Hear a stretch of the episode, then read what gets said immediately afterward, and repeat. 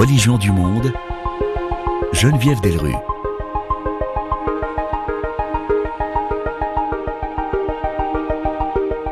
Bonjour à toutes, bonjour à tous. On en a moins parlé qu'en 2016, l'appartenance religieuse a-t-elle joué un rôle dans les élections présidentielles américaines? Question posée à Marie Guette, maître de conférence en civilisation américaine à l'Université de Toulon. Marie Guette, bonjour.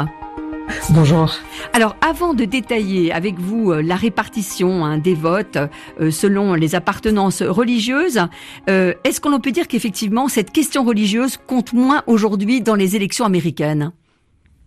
Alors, je pense pas qu'on puisse dire qu'elle compte moins. Je pense que euh, il y a eu d'autres euh, questions qui ont retenu notre attention depuis une dizaine de jours, mais la campagne a été vraiment marquée par une tentative de la part des deux camps, aussi bien démocrates que républicains, de séduire l'électorat religieux, hein, puisque il s'agissait pour Biden d'une part justement d'essayer euh, de rattraper cet électorat religieux, ne serait-ce qu'à la marge, pour augmenter ses chances d'être élu, et pour Trump de le conserver, de le fidéliser. Donc, les deux candidats ont fait feu de tout bois pour ce qui est des efforts de séduction de l'électorat religieux. Vous parliez de Trump qui a essayé de garder son électorat. On peut dire qu'il l'a gardé. Hein. En tous les cas, le vote évangélique blanc euh, tourne autour de 80 Absolument. On se retrouve à peu près dans les mêmes proportions pour ce qui est du vote évangélique blanc que celle de 2016. En revanche, je crois que ce qu'il faut vraiment souligner, c'est la baisse du soutien de la part des catholiques blancs. On estime à 64% le soutien de ces catholiques blancs lors du scrutin de 2016. Et d'après les chiffres dont nous disposons à l'heure actuelle, ce soutien, on serait resté important, 57%. Mais cette baisse aurait peut-être joué un rôle, hein, il est probable qu'elle ait joué un rôle dans des États clés sont le Michigan, la Pennsylvanie et le Wisconsin, des États que Trump avait remportés avec des marges de victoire très faibles en 2016 et qu'il a perdu. Et il se trouve que ce sont des États dans lesquels les catholiques blancs sont très fortement représentés. Donc cette baisse de soutien dont ils ont fait preuve à, à l'encontre du candidat Trump a peut-être été déterminante. Quelle est votre explication, Marie-Guette, de cette baisse de soutien de la part des catholiques euh, blancs américains? Alors dans les facteurs qui ont été mis en avant pour expliquer cette baisse, une baisse que l'on enregistre d'ailleurs de manière assez significative depuis le printemps dernier, euh, se trouve la gestion par le président Trump du Covid. Et euh, en lien avec ceci, ces remises en cause euh, du système de santé Obamacare, ça, il semble également que ça a été un, rôle déterminant dans la baisse de soutien de la part des catholiques blancs.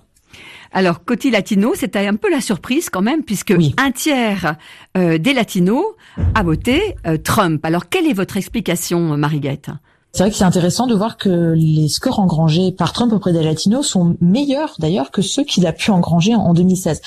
Euh, et c'est vraiment une question qui taraude beaucoup de démocrates. alors, il y a des questions d'ordre je dirais économique. Trump, pour beaucoup de latinos, c'est la réussite économique, c'est une économie pré-Covid en tout cas qui fonctionnait très bien. Et pour ces latinos qui cherchent à réussir dans la société américaine, euh, ils ont l'impression que ça passera plus par Trump que par un président démocrate. Euh, le parti républicain, c'est aussi le parti de moins d'impôts et euh, les latinos euh, pour beaucoup d'entre eux, sont des petits patrons et donc euh, on a l'impression qu'effectivement leur entreprise sera plus prospère avec un républicain au pouvoir. Il y a également, il faut le dire, le vote latino, c'est un vote extrêmement composite, ce n'est pas un vote monolithique. Et donc, euh, il y a eu aussi l'appel qui a été fait auprès de latinos d'origine cubaine, d'origine vénézuélienne, de la part de la campagne de Trump, pour dire que les démocrates ce sont les tenants du socialisme. Et ça, c'est un mot qui les fait tiquer. Hein, quand on vient du Venezuela, quand on vient de Cuba, euh, le mot de socialisme est un mot qui, fait réagir assez fortement. Et, Trump a essayé de présenter Joe Biden comme le cheval de Troie de démocrates socialistes tels Alexandria Ocasio-Cortez ou Bernie Sanders. Et d'ailleurs, dans ce même registre, euh, ces démocrates socialistes auraient comme objectif, une fois au pouvoir, de porter préjudice à la foi. Et la foi est également un, déterminant du vote euh, des latinos américains. Alors, les latino-américains aujourd'hui sont moins catholiques qu'autrefois puisqu'ils sont descendus en dessous de la barre des 50%. C'est bien cela, euh, Marie Absolument, mm. absolument. Depuis 2018, on a vu vraiment une baisse assez significative du pourcentage de catholiques latinos au profit des catholiques sans confession revendiquée d'une part et d'autre part au profit euh, de latinos évangéliques. Et ce que l'on constate, c'est que les latinos évangéliques, comme leurs homologues blancs, votent euh, plus pour le Parti républicain. Donc ont plus tendance à se retrouver euh, dans un vote Trump que dans un vote Biden. A contrario, les catholiques latinos, eux, ont plus tendance à voter pour le Parti démocrate. Mais comme ils sont en, en chute libre, ça a des conséquences pour les deux partis. Et est-ce que les questions morales, j'allais dire, jouent dans ce choix? Oui, ce ne sont pas les seuls déterminants du vote latino, mais c'est un des déterminants, la foi, et, et des questions morales, sociétales, euh, ayant trait à la politique en matière d'avortement notamment, euh, la question de la liberté religieuse, euh, la question de la famille traditionnelle, autant de questions qui préoccupent euh, les latinos croyants, catholiques et a fortiori euh, évangélique.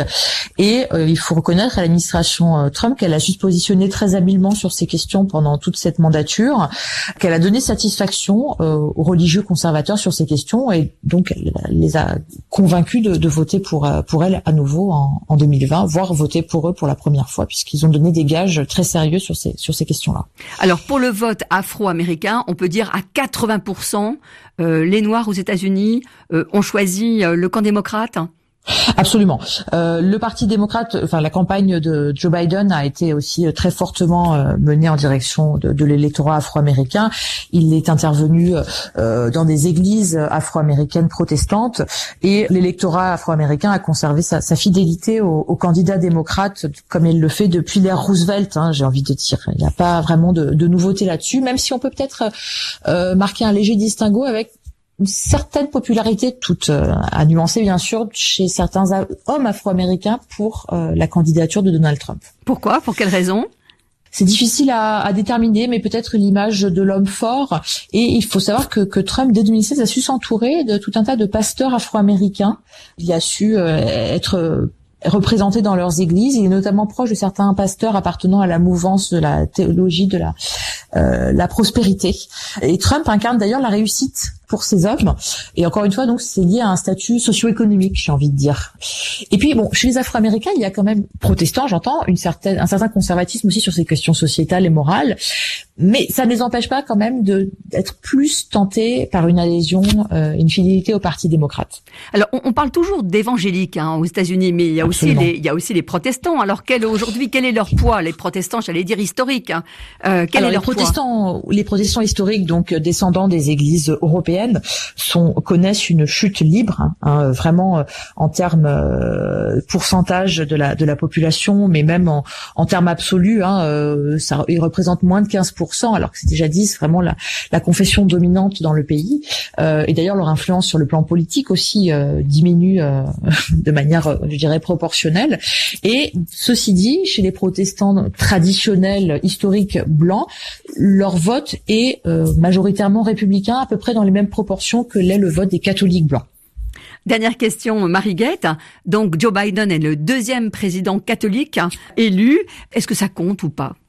Alors, est-ce que ça compte? Ce qui est vraiment intéressant à souligner, c'est que en 60, les catholiques, dans leur immense majorité, s'étaient ralliés derrière la candidature de Kennedy. Aujourd'hui, ce qu'on constate, c'est que ce n'est pas le cas, hein, et que Maintenant, le vote euh, religieux aux États-Unis, c'est vraiment plus une question de pratique religieuse, puisqu'on voit des catholiques euh, déjà en 2004 voter contre John Kerry, qui était pourtant un catholique fervent, et voter pour un méthodiste, George W. Bush. Et là, encore une fois, on constate que des catholiques blancs préfèrent voter pour Donald Trump que pour un, un de leurs co-religionnaires, puisque euh, il y a vraiment maintenant une fracture autour des questions morales qui font que euh, si on n'est pas pour certains catholiques blancs conservateurs euh, pro-choix en matière d'avortement.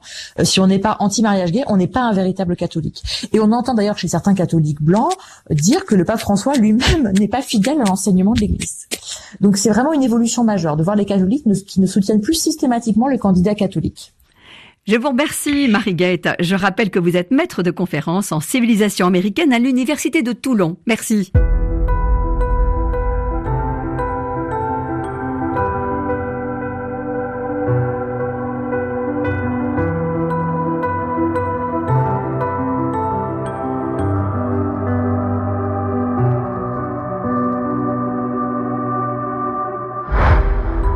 Avec nous en ligne de Marseille, le père Pierre de Charentenay, prêtre jésuite, observateur de la vie politique, fin connaisseur des rouages des institutions européennes, passé par l'université new-yorkaise de Fordham. Le père Pierre de Charentenay suit de près la vie politique américaine. Aujourd'hui, il est à l'Institut catholique de la Méditerranée à Marseille et poursuit son observation de la vie politique à travers l'écriture d'essais. Père Pierre de Charentenay, bonjour. Bonjour Geneviève. Il y a deux ans, vous avez écrit aux publications Chemin euh, de dialogue un essai sur la démocratie intitulé La démocratie ennemie de la démocratie et vous faisiez alors référence à Donald Trump en parlant d'une démocratie brutale et d'un populisme médiatique. Alors aujourd'hui, euh, Pierre de Charentenay, quelle est votre réaction face à l'élection de Joe Biden et plus largement à cette campagne présidentielle américaine? Ce qu'on a vu certainement, c'est la confirmation de ce diagnostic. Et la confirmation, et j'allais dire la brutale confirmation de ce diagnostic, ne serait-ce que par exemple en ce moment le fait que l'ancien président Trump euh, refuse d'accepter les résultats et essaye d'empêcher l'ensemble de la population d'accepter le principe de la loi et de la démocratie. Donc là, on a un vrai problème de fond qui apparaît de manière encore plus violente que pendant son mandat. Quelle définition donnez-vous, euh, Père Pierre de Charentenay, au populisme?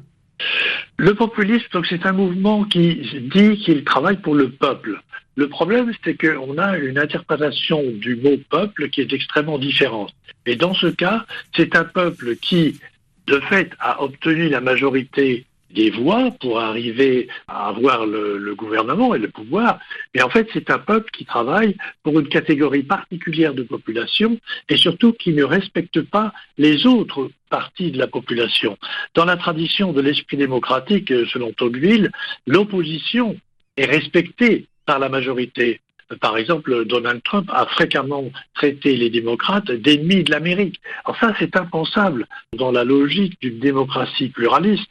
Et le problème du populisme, c'est qu'il diabolise tous ceux qui sont ennemis de ce peuple de ce prétendu peuple, notamment les migrants, les étrangers. Vous avez qu'à voir en Hongrie la manière dont euh, la fondation Soros, euh, qui, est, qui, est, hongroise, mais d'origine américaine, a été traitée, puisqu'ils ont été expulsés du pays. Donc dans ce populisme, il y a un danger de refus de la démocratie et qu'on va appeler la démocratie illibérale.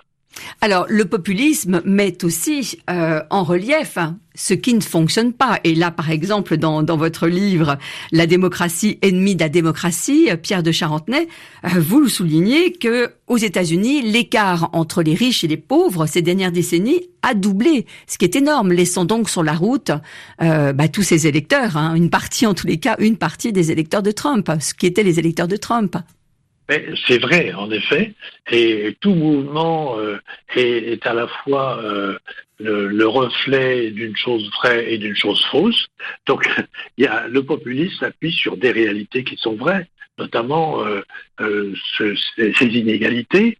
en particulier aussi, on peut parler de la corruption des élites, qui est un fait malheureusement très répandu, et, et le populisme s'appuie là-dessus, à juste titre. Le problème est de savoir qu'est-ce qu'il fait de cela et il, utilise cela pour en fait lutter contre la démocratie. C'est pour ça que ce livre s'appelle La démocratie ennemie de la démocratie. C'est qu'en fait, il y a eu une destruction de la démocratie par euh, des délégués de la démocratie elle-même.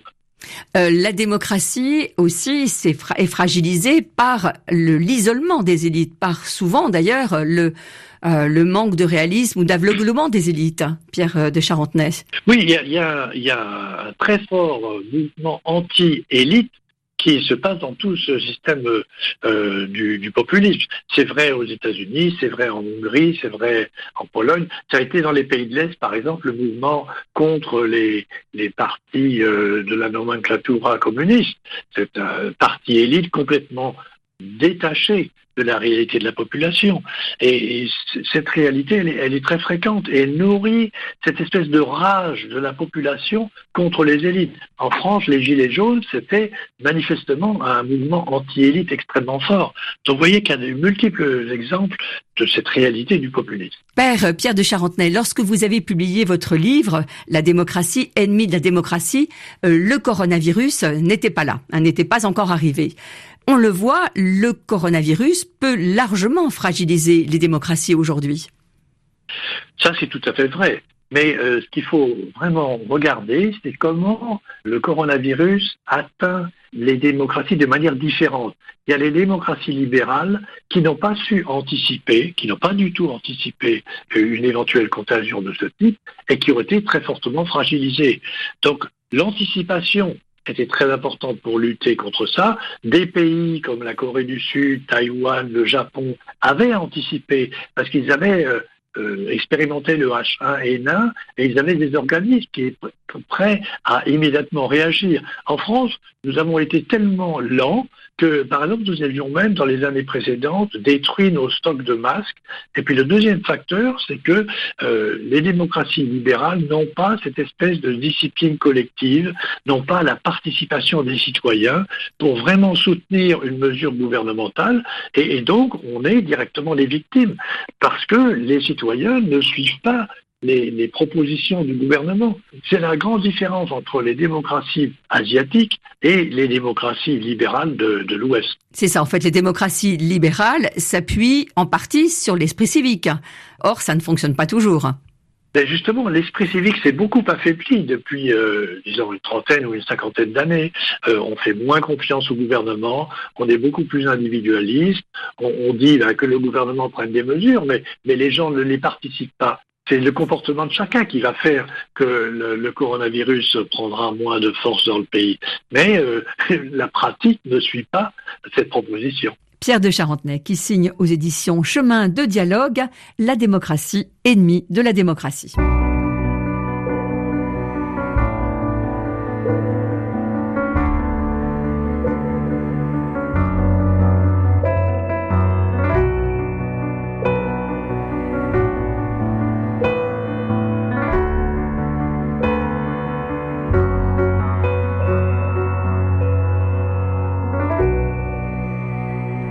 France, après les attentats islamistes de Conflans, Sainte-Honorine et de Nice, le débat intellectuel sur les caricatures de Mahomet se poursuit.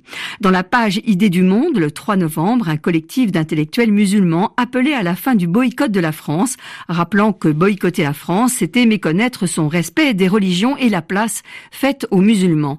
Tandis que le lendemain, dans cette même page, les deux anciens directeurs de la revue Esprit, Olivier Mongin et Jean-Louis Schlegel, mettaient en garde celles et ceux qui veulent afficher à tout les caricatures au nom de la liberté d'expression, ne mesurant pas, à l'heure de la mondialisation, les conséquences de cette position. Les auteurs de cette tribune faisaient notamment référence à l'exposition sur la façade de deux hôtels de la région Occitanie des caricatures du journal satirique, cela donc au nom de la liberté républicaine. Avec nous, Jean-Louis Schlegel. Jean-Louis Schlegel, bonjour. Bonjour. Vous êtes, je le rappelle, également philosophe et sociologue des religions. Alors, ce que vous soulignez, c'est qu'il y a une incompréhension, selon vous, sur ce phénomène de la mondialisation au niveau des religions. Euh, dans des sociétés où n'existe pas la liberté d'expression, de religion, où le blasphème est interdit, où la, la question même de la représentation euh, du religieux est complètement étrangère à, la culture euh, occidentale, eh bien, il y a un choc frontal avec les sociétés sécularisées. Oui, c'est un peu ce que nous disons. Nous trouvons en tout cas qu'il y a, oui, il y a une méconnaissance ou une ignorance et quand même une espèce, une sorte d'inconscience, le fait que nous sommes tout simplement dans un monde mondialisé, quoi. Hein. Dans tout ce débat, souvent, euh, nous, nous, montrons les muscles comme des bons euh, laïcs français, quoi, hein, devant le monde entier. Euh, et d'ailleurs, il y a des gens qui nous en louent hein, de notre système de laïcité, de ce qu'il permet à toutes les religions, en fait. Qu'il nous l'envie absolument, oui. De, de, comme liberté aussi aux religions, hein, mais effectivement comme liberté aussi de les attaquer éventuellement dans les, par des caricatures, par des textes, etc. Alors là, nous disons simplement, oui, il n'y a plus de blasphème en France, ça, on n'arrête pas de le dire et de le redire, mais attention, dans le monde tel qu'il est aujourd'hui, il y a une foule de pays, peut-être même la plupart, ils sont persuadés, eux-mêmes, leur population, leur législation, euh, que le blasphème existe, qu'il faut le combattre, euh, et même le combattre de, façon terrible, hein, puisqu'il y a encore des pays où c'est carrément puni de la peine de mort. faut pas l'oublier, hein, dans, un certain nombre de pays euh, arabo-musulmans, je pense à l'Arabie saoudite encore récemment, je crois bien qu'en Iran aussi, il y a quelqu'un qui a été condamné. Alors voilà, c'est tout ce que nous disons. Nous disons simplement que quand, quand quelqu'un prend l'initiative de critiquer ou d'insulter la religion, je ne sais pas, de caricaturer, de se moquer. Il faut qu'il sache qu'il peut y avoir des répercussions totalement imprévisibles. Oui, en fait, ce que vous soulignez, c'est que contrairement, il y a une, on va dire quelques décennies, où par exemple la, la couverture de Charlie Hebdo, euh, finalement, personne ne la connaissait. D'ailleurs, aujourd'hui encore, il hein, faut quand même le dire. Faites un sondage auprès des Français, euh, dites, euh, demandez quelle est la couverture de Charlie Hebdo. très très peu de personnes, sauf ceux qui l'achètent, vous répondront. Donc, ce que vous soulignez en fait, Jean-Louis Schlegel, c'est que aujourd'hui, à l'heure d'Internet, des réseaux sociaux, eh bien, en fait, une caricature du prophète, ça part dans le monde entier quasiment en temps réel. Mais est-ce que pour autant, il faut s'adapter, il faut se s'auto-censurer, s'auto-limiter, s'auto-bedérer. Euh, c'est une vraie question. Je dirais, je peux comprendre les journalistes Charlie Hebdo qui ont republié les caricatures et qui refusent de se plier à ces injonctions. Hein. Euh, mais simplement, euh, il faut quand même, je dirais, dans une vision un petit peu euh, réaliste et globale, il faut qu'ils mesurent aujourd'hui les répercussions. Les répercussions qui peuvent les atteindre eux, bien sûr. Alors Dieu sait qu'ils ont payé un prix absolument exorbitant, effrayant en 2015, mais tout de même, maintenant, on a l'impression que tout le monde peut payer le prix, quoi, partout dans le monde entier. Des tueurs totalement imprévisibles, totalement euh, invisibles, passant totalement sous les radars des services euh, qui devraient les repérer. Voilà, des, jeunes gens de, partout peuvent tuer à l'arme blanche, n'importe qui, n'importe quand et, et c'est absolument impossible à repérer. Alors c'est là que je dis il faut faire attention. Euh, nous avons mis cette phrase hein, qui est un peu une logique de l'honneur en France, qui fait que euh, on ne va pas mollir devant les intégristes euh, et, les tueurs et tout ça. Bon, c'est formidable et on nous admire d'ailleurs aussi dans le monde entier. Mais on a remarqué quand même la décision du Danemark, du journal danois, hein, qui lui a dit ben non, on ne va pas soumettre les journalistes à la menace d'être. Oui, oui, oui, en effet, le journal danois qui le premier avait publié les caricatures ne l'a pas fait cette fois-ci.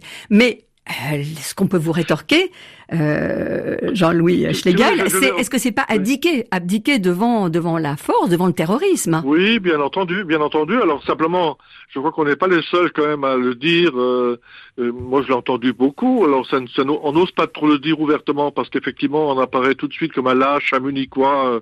C'est ce qu'on a entendu aussi nous-mêmes. Euh, c'est-à-dire qu'on cède devant les islamistes, etc. Sur la décision de les republier avant le procès. Dieu sait qu'on les comprend, les journalistes de Charlie Hebdo. Hein. Je, trouve même que c'est un, acte absolument formidable. Mais bon, on aurait pu hésiter à le faire. Voilà, moi, je, c'est tout ce que je dis. Hein. C'est-à-dire, est-ce qu'il fallait encore remettre la gomme? D'ailleurs, on l'a dit aussi quand, quand Charlie a fait récemment le, le dessin d'Erdogan. En tout cas, quand on se promène sur Facebook, on voit quand même qu'il y a des gens réticents devant ça.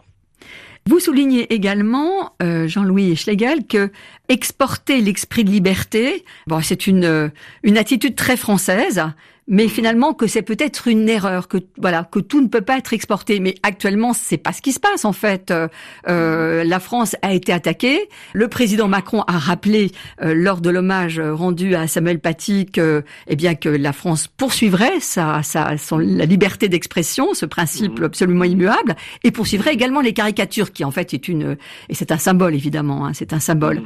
Là, en l'occurrence, c'est pas de l'exportation, c'est que bon, la France répond euh, avec des mots. Hein, Hein, répond avec des mots, c'est pas de l'exportation. Oui, oui. Alors simplement, nous disions euh, qu'il y avait quand même un principe en France que euh, la, liberté d'expression est absolue, mais d'une certaine manière, j'ai aussi la liberté absolue de ne pas me voir imposer cette liberté d'expression des autres. Tant qu'elles sont dans un kiosque euh, où personne n'est obligé d'aller les acheter, euh, bah, très bien. Mais aujourd'hui, ça ne se passe plus comme ça, quoi. Hein. Ce qui nous a un peu indisposé, euh, c'est que Madame Delga, la présidente de la région Sud-Ouest, là, Monsieur, Muselier, le président de la région PACA, qui veut les distribuer à tous les lycéens gratuitement. Enfin, que Madame Delga les affiche sur les hôtels de la région et que n'importe qui soit d'une certaine manière obligé de les voir. Je pense pas que c'est le rôle de l'État de faire ça. Je vous remercie, euh, Jean-Louis Schlegel, pour cette explication. Merci. Merci, merci.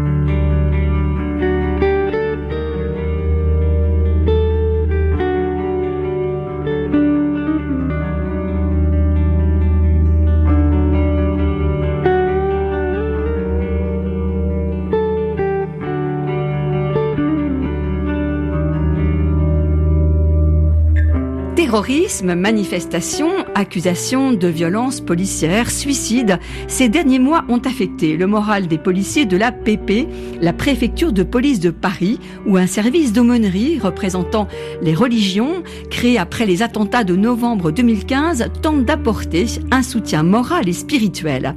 Il y a une soif de spiritualité chez les policiers, c'est le titre du reportage de Paul Marion, lauréat du prix 2020 Agir Religion Jeune Journaliste, que l'Association des journalistes d'information sur les religions décerne chaque année à un élève d'une école de journalisme pour le récompenser d'un reportage écrit, audio ou vidéo sur un sujet à thématique religieuse et spirituelle.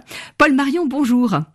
Bonjour Geneviève. Vous êtes en Master 2 de l'école de journalisme de Sciences Po Paris. Alors, pourquoi avez-vous eu cette idée d'aller à la préfecture de police de Paris, rencontrer les aumôniers, euh, les aumôniers euh, chrétiens, musulmans, juifs? Euh, Ce service, effectivement, d'aumônerie est très peu connu.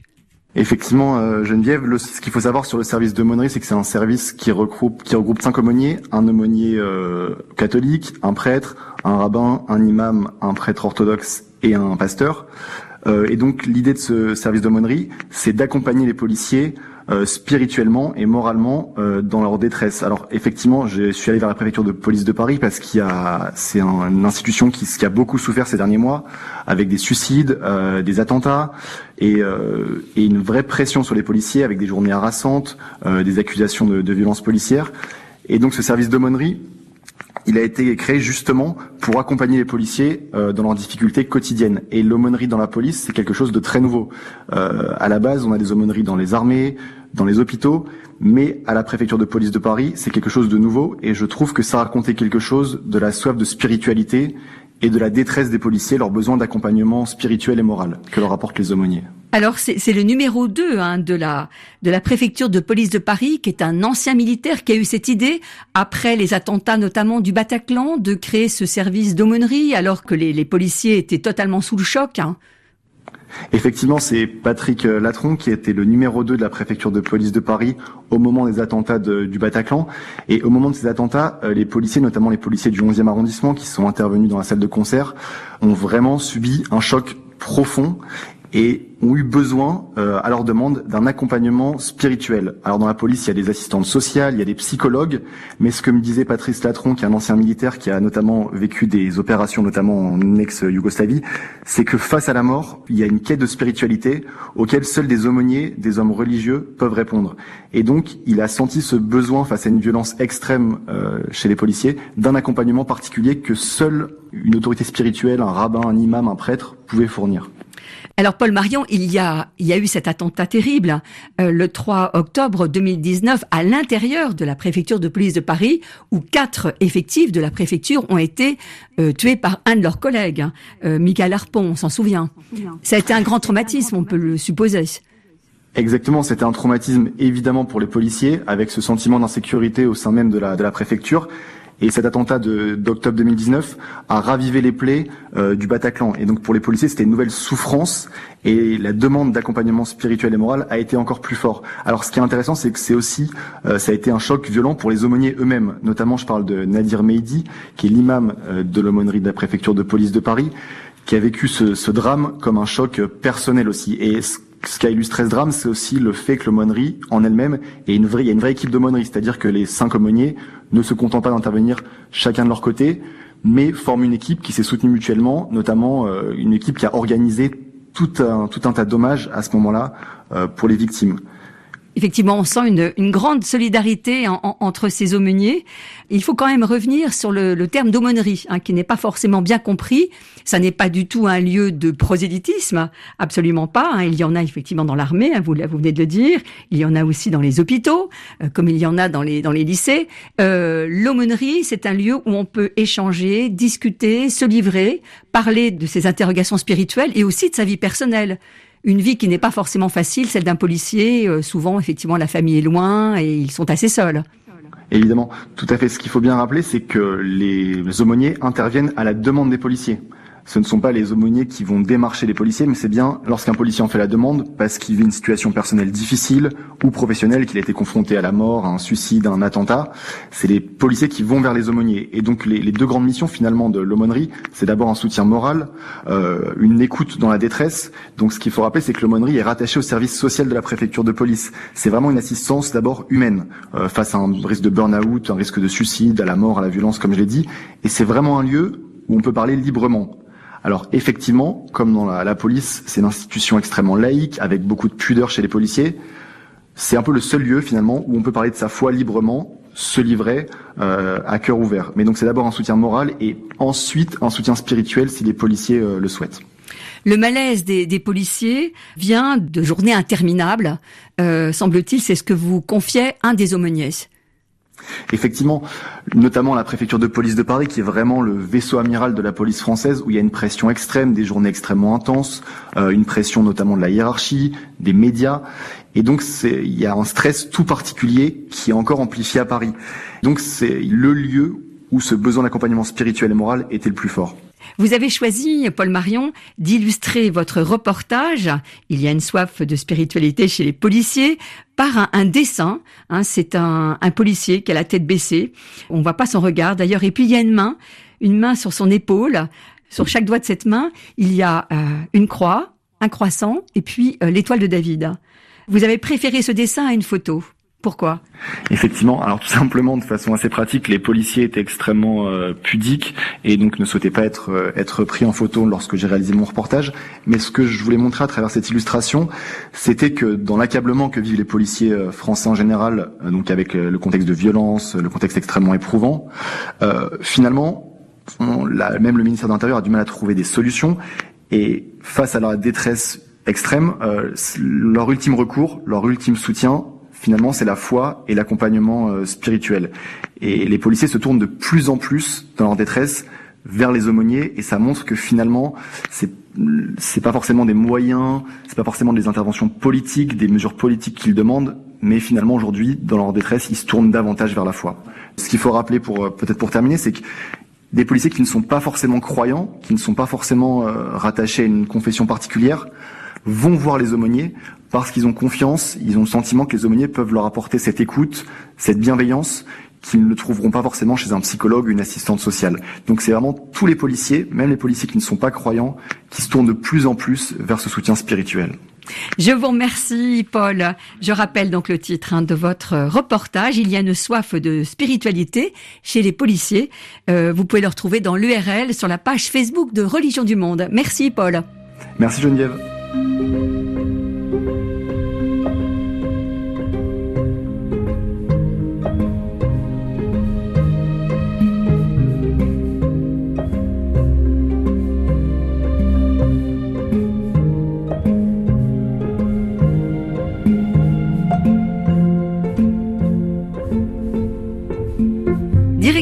présent la Silicon Valley, la mythique vallée du silicium au sud de la baie de San Francisco, avec pour guide, dans cet univers de la haute technologie, un dominicain, le frère Eric Salobir, qui publie chez Bûche et Chastel Dieu et la Silicon Valley. Un essai très fouillé sur les défis éthiques et spirituels qui se jouent dans ce territoire de l'innovation et de la recherche qui a bouleversé nos vies et où se prépare le monde de demain. Intelligence artificielle, robotique, algorithme, jamais l'humanité n'a en effet franchi aussi vite de tels paliers technologiques, jamais l'homme n'a semblé aussi puissant, alors comment continuer à garder le cap de l'humain? Pourquoi faut-il injecter de l'éthique et du spirituel dans le digital? C'est le fil conducteur de Dieu et la Silicon Valley, écrit avec la collaboration de Sven Ortoli, rédacteur en chef adjoint de Philosophie Magazine. C'est aussi pourquoi frère Eric Salobir a créé un think tank, un espace de réflexion et d'échange, pour le dire en français, le réseau optique, un réseau interdisciplinaire ouvert aux questions éthiques et spirituelles. Également consulteur pour le Saint-Siège, Éric Salobir est un homme pont entre le Vatican et la vallée californienne. Éric Salobir, bonjour. Bonjour. Alors, une première question. Euh, vous êtes passé par une école de commerce, par la finance, avant de rejoindre l'ordre des frères prêcheurs. Vous vous définissez comme un geek, comme un passionné de science-fiction, à quel moment vous vous êtes dit, eh bien, en tant que dominicain, j'ai une mission à remplir dans ce domaine?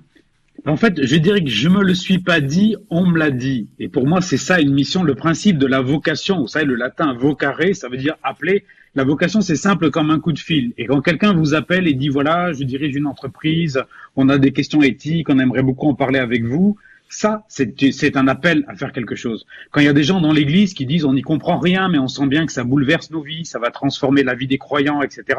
Il faut qu'on fasse quelque chose, il faut qu'on s'y intéresse. Ça aussi, c'est un appel. Et donc, je dirais que c'est au carrefour de ces différents appels, d'un côté, du côté de l'Église, des croyants, aussi des, universitaires, hein, et de l'autre côté, des dirigeants d'entreprise, que je me suis trouvé un peu au carrefour à nouer les fils, à faire se rencontrer les gens et au bout d'un moment à me passionner pour ce sujet. Cette aventure a commencé il y a combien d'années? Alors c'était en 2012 qu'on a commencé, on a eu les premiers coups de fil. Très rapidement, le réseau qui s'appelle le réseau optique a grossi, c'est un réseau très informel. Hein. Donc il y a, y a, des professeurs d'université, il y a des start-upers, il y a des patrons de grandes entreprises dont les noms vous direz spontanément quelque chose, des hauts fonctionnaires aussi européens. Et puis petit à petit, ce réseau s'est agrégé au fil des rencontres informelles jusqu'à ce qu'il y a trois ans, on se dit qu'il fallait vraiment qu'on crée une fondation, qu'on structure ça, qu'on emploie des collaborateurs. Et, là, vraiment, le projet est né. Donc, c'est à la fois des réflexions parfois euh, très en altitude, je pourrais dire, un peu éthérées, très générales, et c'est en même temps des choses extrêmement concrètes. Ça va jusqu'au coaching de, de patrons d'entreprise. Et alors, vous dites très clairement, euh, l'Église n'a pas le choix. Elle doit absolument comprendre ce qui se joue dans la Silicon Valley, à savoir l'avenir de l'humanité.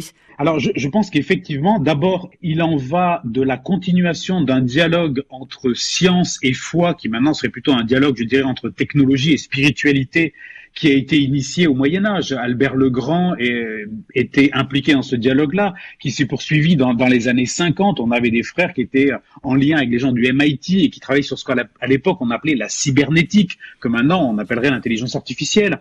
Euh, et, et c'est important de poursuivre ce dialogue-là. C'est important parce que ces technologies, comme vous le soulignez euh, fort à propos, elles transforment nos sociétés, elles transforment aussi notre façon d'être humain. Et il est important que d'abord que les chrétiens comprennent ce qu'il en est, hein, parce que c'est quand même il en va de leur vie euh, comme employés, comme consommateurs, comme citoyens, euh, comme père ou mère de famille. Euh, mais aussi c'est important que l'institution assure une veille parce que tout simplement l'Église, premier pourvoyeur d'institutions de, de, santé et d'éducation dans le monde, a toujours eu à cœur d'accompagner ce que nous on appellerait la doctrine sociale de l'Église ou l'éthique, faire en sorte que les gens soient en pleine possession de leurs moyens, qui contrôlent leur vie et qui soient mis dans une situation qui leur permette vraiment, euh, on va dire, d'être humains debout, d'avoir une vie épanouie. Alors aujourd'hui, effectivement, euh, euh, les, big data savent exactement euh, ce que l'on consomme, ce que l'on lit, ce que l'on achète, pas ce que l'on pense, mais pas loin. Alors, est-ce que c'est pour le meilleur ou pour le pire? Bah, Moi, je dirais que c'est, en fait, l'intelligence artificielle et toutes ces données qu'elle traite, comme toutes les technologies, ça n'est ni bon, ni mauvais, ni complètement neutre. C'est-à-dire qu'en fait, euh, une technologie, elle a toujours une forme d'intentionnalité, elle a toujours quelque part des valeurs qui sont encapsulées en elle. Quand vous écrivez un algorithme, ben, vous l'écrivez à partir de qui vous êtes, et si vous êtes euh, dans un référentiel culturel ou un autre, ben, c'est différent. Et on voit bien qu'effectivement, nous, Européens, qui sommes très sensibles à, euh, aux données, et qui sommes très sensibles notamment à la façon dont notre vie privée est, est peut-être éventuellement menacée, euh, pour des raisons notamment historiques, eh bien, nous sommes extrêmement attentifs à ça. Moi, je dirais que si on veut éviter que euh, le monde meilleur ne se transforme dans le meilleur des mondes, c'est à chacun d'entre nous de prendre en charge ses propres données. C'est, en fait, c'est facile de, euh, sous prétexte que tout est gratuit, de toujours cliquer pour tout accepter. En fait, il en va de la responsabilité de chacun de faire attention à la façon dont ces données sont utilisées vous, euh, vous mettez l'accent sur euh, une forme d'individualisme qui est largement euh, développée chez les start-upers de la Silicon Valley et vous parlez même d'une sorte de crise, en quelque sorte, de civilisation qui s'exprime là-bas. Ben en fait, il y a une espèce d'ambivalence, c'est-à-dire que la Silicon Valley, elle s'est bâtie, pour faire simple, un peu caricatural, sur les ruines des communautés hippies des années 60 à San Francisco. C'est-à-dire qu'ils ont gardé quand même la volonté de transformer, uh, let's make a better world, disent-ils, euh, bâtissons un monde meilleur. Donc il y a une dimension assez communautaire. Mais en même temps, ils ont gardé de cet héritage une forme de libertarianisme qui fait que, par exemple, beaucoup de dirigeants de start-up sont très réticents vis-à-vis du politique, et certains le disent publiquement. Hein. Euh, Washington, c'est très loin de San Francisco. Hein. C'est, Et donc l'État fédéral, finalement, si vous voulez changer le monde, bah, retroussez les manches et faites-le vous-même. Et, c'est en ça peut-être qu'on peut avoir l'impression qu'ils sont plus individualistes. Après, je pense qu'ils ont un peu ce, ce, cette, je sais pas si c'est un travers, mais cette tendance qui est dans notre société. Notre société est devenue quand même une société de collection d'individus. Euh, c'est-à-dire qu'on a des, des, technologies qui permettent de plus en plus de tout euh, individualiser. C'est-à-dire que le fil d'actualité que vous avez sur les réseaux sociaux, c'est pas le même que celui que j'ai. Si vous allez sur une plateforme pour acheter un billet de train ou d'avion, vous n'aurez pas les mêmes prix que moi. Chacun a vraiment un univers qui est de plus en plus spécifique autour euh, de lui-même. Et c'est vrai que dans une société de plus en plus personnelle, comment fait-on pour recréer du vivre ensemble? Pour, Comment fait-on pour recréer de la solidarité? C'est l'enjeu. Mais c'est l'enjeu pour eux, c'est l'enjeu pour nous aussi, je pense.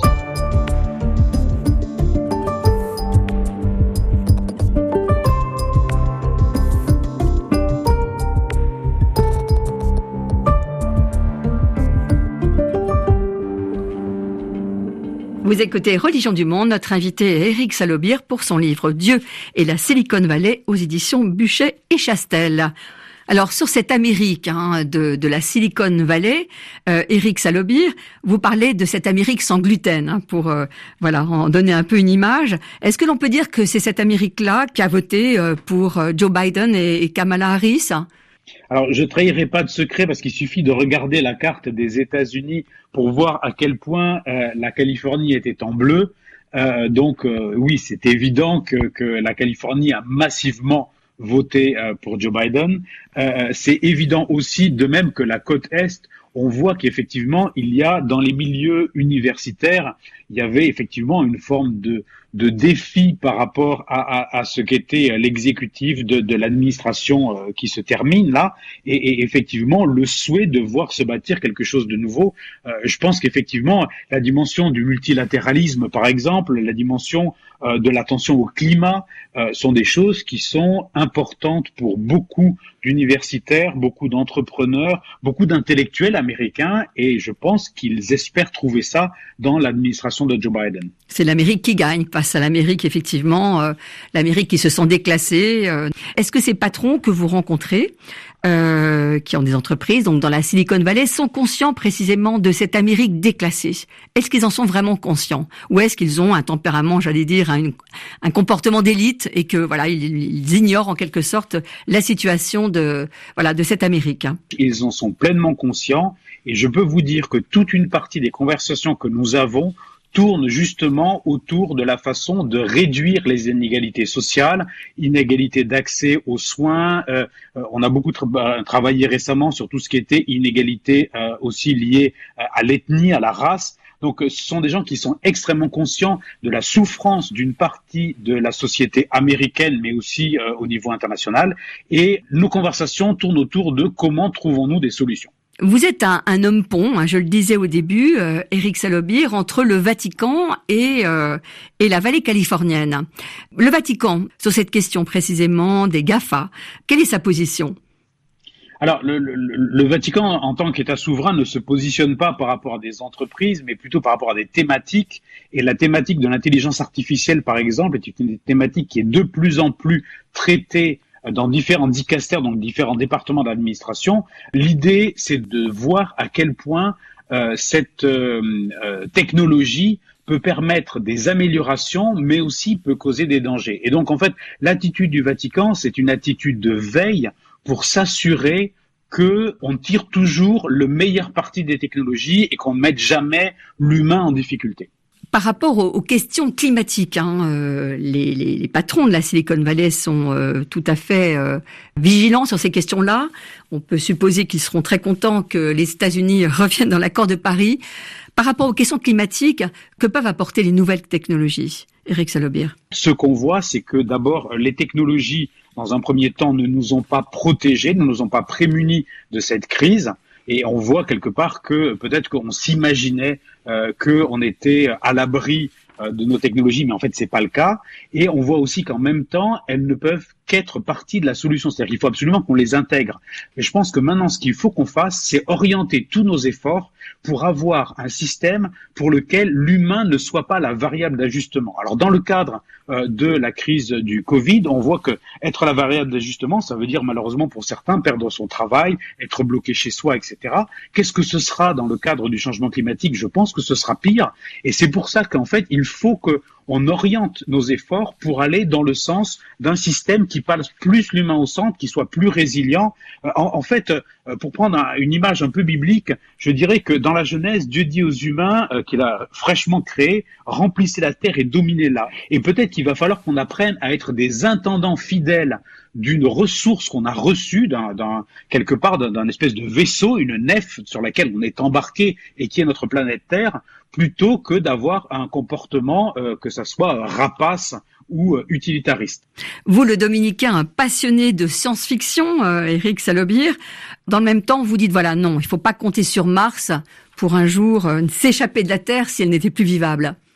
Ah, moi, je crois que c'est complètement illusoire que d'imaginer de terraformer, comme on dit, c'est-à-dire transformer en seconde Terre la planète Mars qui pour le moment est absolument invivable, irrespirable, etc.